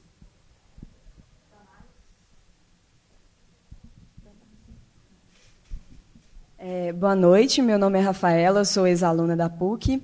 É, observando as ações de marketing do Cruzeiro e juntando tudo o que você disse também, fica claro que o marketing do Cruzeiro é muito marketing de relacionamento e de é, experiência do cliente, do torcedor. Né? Eu queria saber como que vocês lidam é, quando tem alguma ação, se é que já teve alguma ação, que gerou um impacto que não foi o esperado e quais são as estratégias, tanto em rede social quanto outras. E tem uma, uma coisa que aconteceu que eu achei interessante, assim, não sei se é, pode ser considerado como crise ou com um impacto negativo, que é, foi a questão do escudo que é entregue na, no estádio.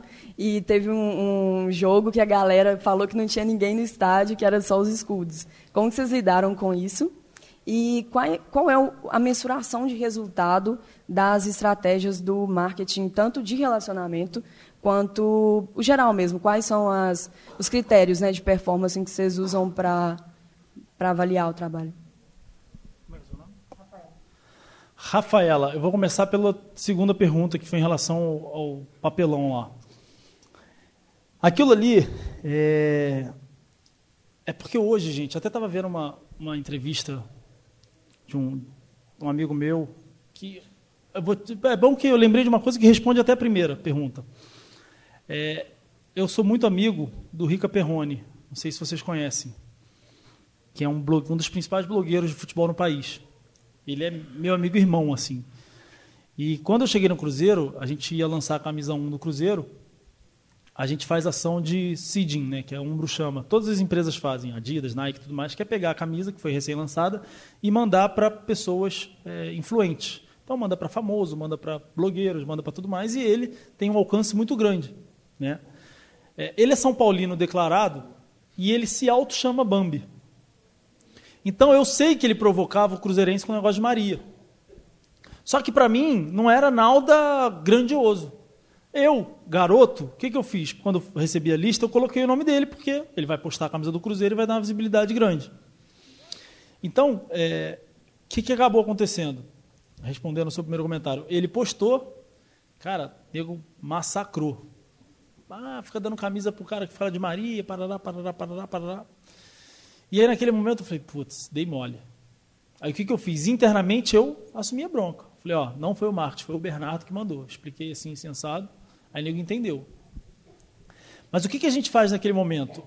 Tem situações e situações. Nesse caso, eu fiquei quieto.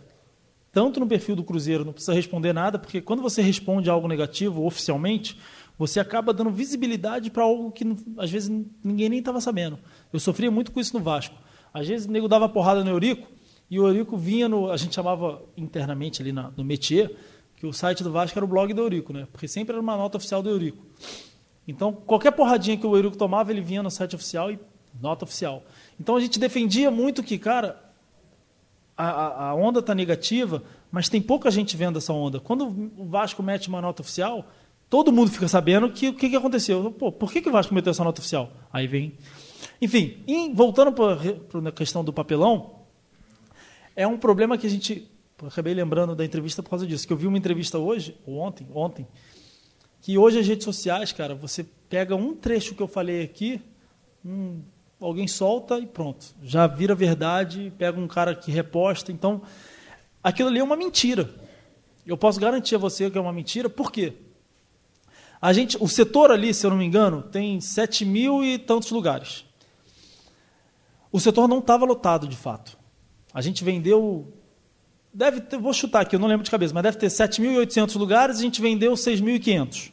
Então tinha um hiato ali de 1.300 pessoas. Só que nós produzimos ao todo 2 mil escudões. Só que o escudão, você já deve ter visto, é desse tamanho. E o escudão ele ocupa mais de uma cadeira. Qual foi o, um equívoco que a gente cometeu? A gente poderia ter entregue o escudão quando a pessoa entrava no estádio. Só que como a gente estava preocupado com a visibilidade que ia dar quando a Labeixa subisse, o pessoal da montagem, o que, que eles fizeram? Eles distribuíram um escudão. Então, por exemplo, aqui iam caber, sei lá, três escudões, um aqui, um aqui um aqui. E o que, que eles fizeram? Eles espalharam no setor todo. O que, que algum bobalhão fez? Chegou lá, na hora que o portão abriu, tinha uma cacetada de escudão eh, postos na cadeira para a galera receber e tirou a foto. Só que tinham muito mais pessoas que escudão. Tinham, sei lá, 3.500 pessoas a mais. Então, aquelas, aqueles cantinhos ali não estavam com gente. Mas o, o ideal seria a torcida, percebendo isso, tirasse. Ou então a gente mesmo, só que aí a gente só viu a repercussão depois. Só que de que maneira a gente cobriu esse negócio? Poderia até ter posto na apresentação. Mas a gente montou uma, uma, uma imagem é, mostrando o nosso público, né? porque a, a chacota era a torcida de papelão. Aí a gente levantou, é, torcida de papelão, olha aqui. Aí a gente criou uma hashtag, é torcida que cumpre o seu papel. Porque a gente, esse ano, já tinha levado mais de 300 e tantas mil pessoas. É, é... E, e, eu sou um cara que, assim, outra coisa que eu espero que os cruzeirenses me entendam. Eu sou um cara que eu tento pensar além. Então, por exemplo, eu cheguei a cogitar a possibilidade de fazer um negócio no Dia Internacional da Mulher, que quando eu comentei com uma pessoa, foi uma pessoa, eu na hora desisti e não comentei com mais ninguém, que era em relação a Maria. Eu sei que todo mundo provoca esse negócio por causa que era máfia, né? E fazia, enfim, aí eu entendi um pouquinho da história. Só que o porco, Palmeiras, lá atrás, o porco, hoje o Palmeiras, a torcida do Palmeiras canta, olê, porco. Mas lá atrás, o porco para o Palmeiras era o nosso Maria. Era ofensivo. Então, o Maria hoje é ofensivo ao Cruzeirense. Cara, eu, eu vou falar uma parada para vocês. Eu queria fazer uma campanha no Dia Internacional da Mulher homenageando as Marias mais picas do Brasil. É, desculpa, gente, não sei nem se eu podia falar isso. Mas, enfim, falei. É, porque eu ia chamar a Maria Fernanda Cândido, não sei quem, parará, parará, e não só as Marias, mas como o Cruzeiro é gigante. O Cruzeiro Pois é, tinha. Cara, era uma campanha que a gente. Não cheguei a montar a apresentação. Pois é. Tinha muita gente envolvida. Então, quem amaria referência no judiciário, no mercado de cultura? Então, a gente ia fazer uma ação grande para pegar isso e trazer para dentro de casa. Cara, tinha Cruzeiro do Sul, com Ave Maria, cara, tinha um negócio. Só que quando eu comentei, esquece isso. Me chama de filha da Pã, mas não me chama de Maria. Aí eu falei assim, cara, eu, se eu for à frente com isso, eu estou ofendendo uma parte da torcida. Então, eu falei, dois passos para trás e vamos seguir em frente. Só que aí, que aí eu falo que no futebol vocês têm que ter um olhar 360. Futebol é vaidade, futebol é ego, futebol é gente tentando te derrubar. Então, dentro do Cruzeiro, Teve gente falando que o Bernardo ia lançar a campanha Somos Todos Marias, para tentar já me derrubar. Então, são coisas que é, tem que estar sempre atento, porque acontece muito no futebol também. Mas, o negócio do Maria, a gente não deu nem meio passo para frente, porque eu percebi que poderia ter meia dúzia de polêmica. Então, eu falei, cara, cheguei agora, deixa eu ficar quieto na minha e vamos fazer outra coisa. Boa noite, Bernardo. Meu nome é Matheus, eu sou do terceiro período de publicidade. É, você falou sobre as ações, sobre o fato delas serem pontuais e é, se aproveitarem de dados especiais e, e, e cenários é, benéficos para a imagem do clube. Mas eu queria saber qual é, é, a ação do Cruzeiro a posteriori, o que, que o Cruzeiro faz para que essa ação não seja é, de um dia, mas que ela continue depois é, impactando na sociedade. E eu queria saber também é, quais. Você falou sobre a criatividade, sobre o fato de estar sempre é, consumindo, é, tendo ideias é, inovadoras. Eu queria saber o que você faz, é, com, do que você se cerca para que é, essas ideias inovadoras passem a ser algo comum no seu cotidiano. Cara, em relação à primeira, é planejamento. Quando a, a, Rita, né, que é a minha gerente de RP, começa a desenhar as iniciativas, eu falo muito, tá bom, e no dia seguinte? Eu cobro muito dela isso. E no dia seguinte? Então é basicamente entender, ah não, a, gente fez agora o quebra o silêncio. Então de tempos em tempos a gente solta um negocinho referente à denúncia, lembrando o site. Então é basicamente pincelar algo que você fez. Não tem como você ficar batendo muito na tecla de síndrome de Down quando não está se falando de síndrome de Down também, senão você parece que é um retardado que tá, não sabe o que você está falando. Então, é, a gente sempre pensa em potencializar as iniciativas ao longo do planejamento que a gente desenha, algumas mais intensificadas, outras menos. Cara, em relação à segunda pergunta, eu confesso a você que ninguém nunca me perguntou e eu nunca parei para pensar nisso. É, hoje, na reunião que eu falei que a gente teve lá, o cara até tomou um susto comigo, porque ele falou assim, cara, 15 minutos aqui você deu várias ideias. Eu nunca fumei maconha, não sou um cara que me drogo para ter ideias loucas, mas não sei, eu não sou um cara que devoro livros e livros. Não sei te responder, cara. Eu não sei se é DNA. Eu, eu não me sinto um cara muito criativo, mas eu sou um cara que solto muitas coisas. Às vezes sai uma coisa boa, às vezes sai coisa ruim, e a gente vê no que dá. Agora, eu leio muito sobre mercado, cara. Eu, o mercado que eu estou inserido, eu busco sempre estar por dentro, entendeu? Mesmo que o Real Madrid faça uma ação, eu jamais vou fazer igual. Mas eu posso tirar alguma coisa dali para fazer diferente, entendeu? Mas, não, desculpa, não sei te responder, cara. Não sei mesmo. O que mais, gente? Chega, né? Não? Então, Deixa ali também, tadinha. Ela tá. Deixa as duas, então. Pode.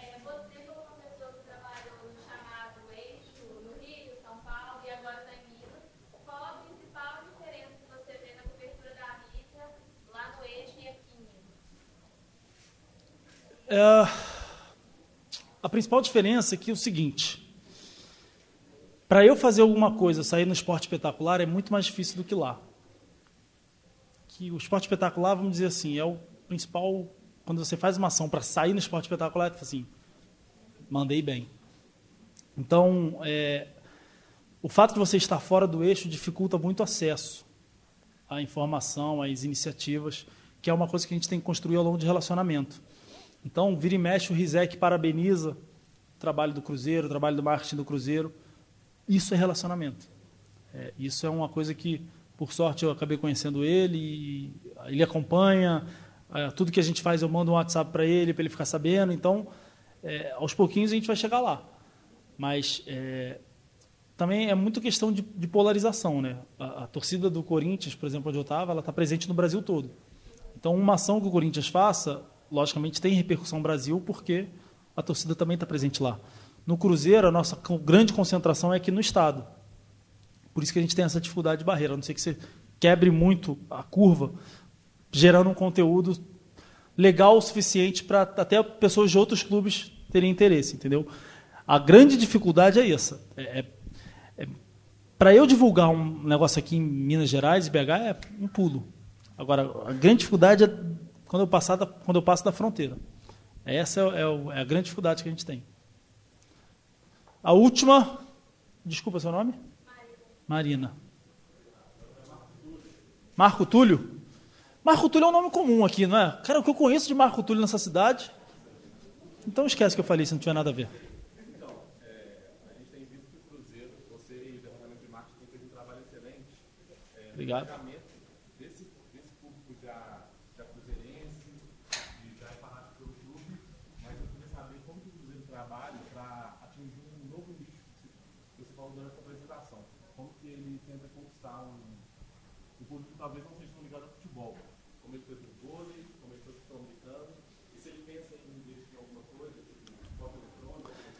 Então, esporte eletrônico é uma questão que eu tenho me perguntado muito. Quero muito, mas também não quero entrar por entrar, quero entrar forte. Então eu só vou entrar na hora. Eu.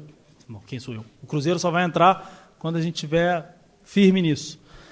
É, uma curiosidade para vocês: o post no Instagram do Cruzeiro mais curtido esse ano foi a Paula do BBB e o Breno no Mineirão. Olha que a gente foi campeão mineiro a gente ganhou de 7 a 0 e o post com o maior número de curtida foi a Paula. O que, que isso mostra para a gente? Isso mostra exatamente o que você falou. Que a gente está obrigado, e eu mostrei isso internamente, a trabalhar novos nichos, baseado até naquilo que eu falei. Então, é, eu quero invadir mercados que o público do futebol, quando vê, fala assim, cara, o que, que esse retardado, esse retardado, o que, que, que, que o estagiário está fazendo? Então a gente já começou a mapear, cara, quem que é o skatista, referência aqui em BH e seja cruzeirense, para a gente gerar conteúdo de skate, quem que é o, o, youtuber. Então a gente precisa, quem tiver ideia, quiser indicar a gente, tá aí meu e-mail, tá aí o que vocês precisarem para a gente fazer isso. Porque eu quero entrar em nichos que estão fora do futebol, porque só assim eu vou conseguir falar com mais gente. É, hoje eu dei uma entrevista numa rádio até lá do Rio, que ele me perguntou em relação a, ao desinteresse das pessoas por, pelo futebol. E eu respondi exatamente isso, que isso é consequência de diversas iniciativas e diversos fatores ao longo dos anos, como é, construção das arenas, que deixou o ingresso mais caro e tirou o público popular dos estádios. Influência dos, dos clubes internacionais dentro do, do, mercado brasileiro, que hoje a Globo transmite jogos da Champions direto. Então, hoje o cara, às vezes, não assiste o jogo do Cruzeiro para ver um jogo do Real Madrid. Por quê? Porque lá tem ídolo. Aqui poucos ídolos. Então, daqui a pouco, o Arrascaeta, que está fortalecendo a imagem dele com o Cruzeiro, recebe uma proposta e vai embora. Então, mais uma forma de. O Paulinho lá no Vasco, coitado, nem se tornou ídolo direito, já foi vendido para a Alemanha. Então, cada vez mais está se difícil, está difícil de fortalecer o vínculo de um jogador com o clube. E além disso, tem a questão dos youtubers dos games, que hoje em dia separam num restaurante, fica um monte de nerdzinho jogando videogame e não sabe o que acontece. Então o menino também, ao invés de ver, ao invés de ir para o estádio com os pais para torcer pelo Cruzeiro, fica lá vendo é, diversos youtubers que, é, que acabam sendo concorrente de, de penetração nesse público infantil.